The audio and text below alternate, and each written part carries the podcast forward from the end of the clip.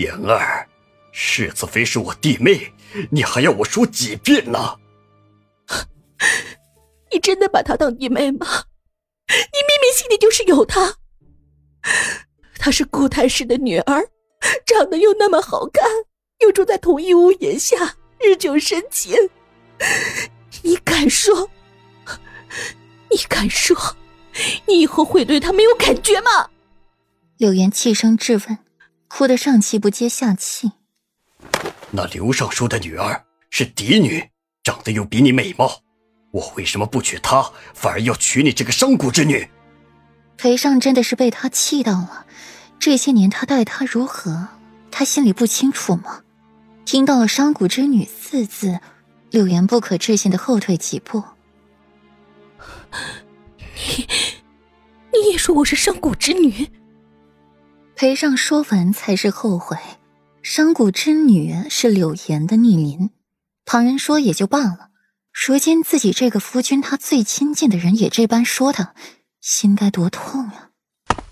哎，言儿，不是的，我不是那个意思，我我一时气急，一时口不择言。裴尚心底一慌，就要上前去抱着柳岩给他道歉，不料柳岩一把推开他。上，你心里早就嫌弃我了，是不是？你心里一直觉得我是上古之女，配不上你，所以你一时气急了，便不再有顾忌了。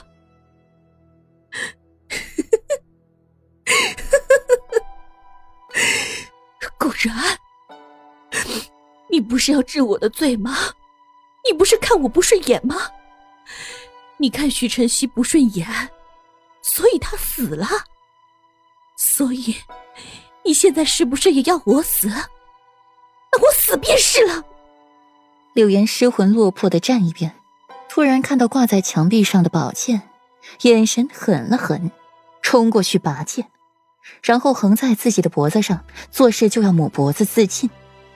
柳岩行事太过突然，众人都还没来得及反应，还是莫奇反应灵敏，一道残影闪过，从柳岩手中夺回了剑，救下了柳岩。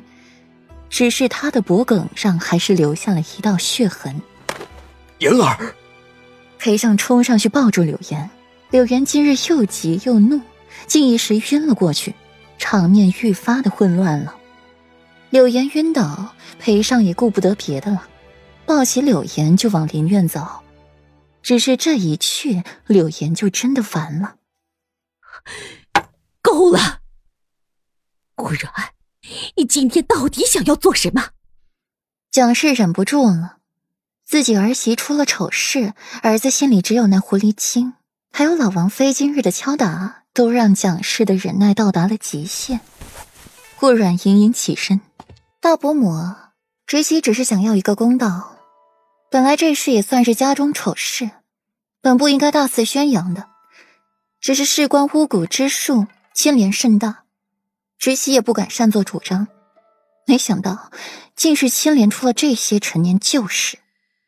什么陈年旧事？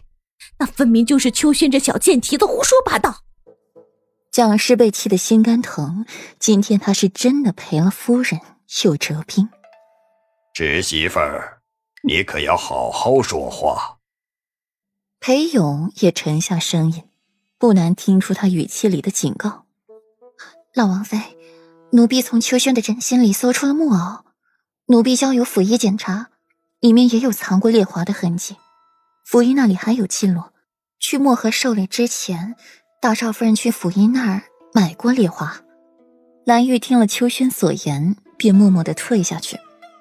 去莲院果然搜到了那只木偶，中间是空心的，藏了烈华。蒋氏一听，脸都白了。柳岩怎么可能做出这种事？老王妃脸色越变越冷。好啊。蒋氏，你可是有一个好儿媳，心思恶毒不说，还把这恶毒的心思动到了世子妃身上，还不惜拉着裴王府和他陪葬。老王妃眼神狠厉起来，一把摔了书册。我裴王府容不得这样心思恶毒之人。你尽快把他给我送出府去！我裴家没有这样的儿媳。老王妃气得心肝都疼，手捂着心口，脸色渐渐发白、发青，气得喘不过来气。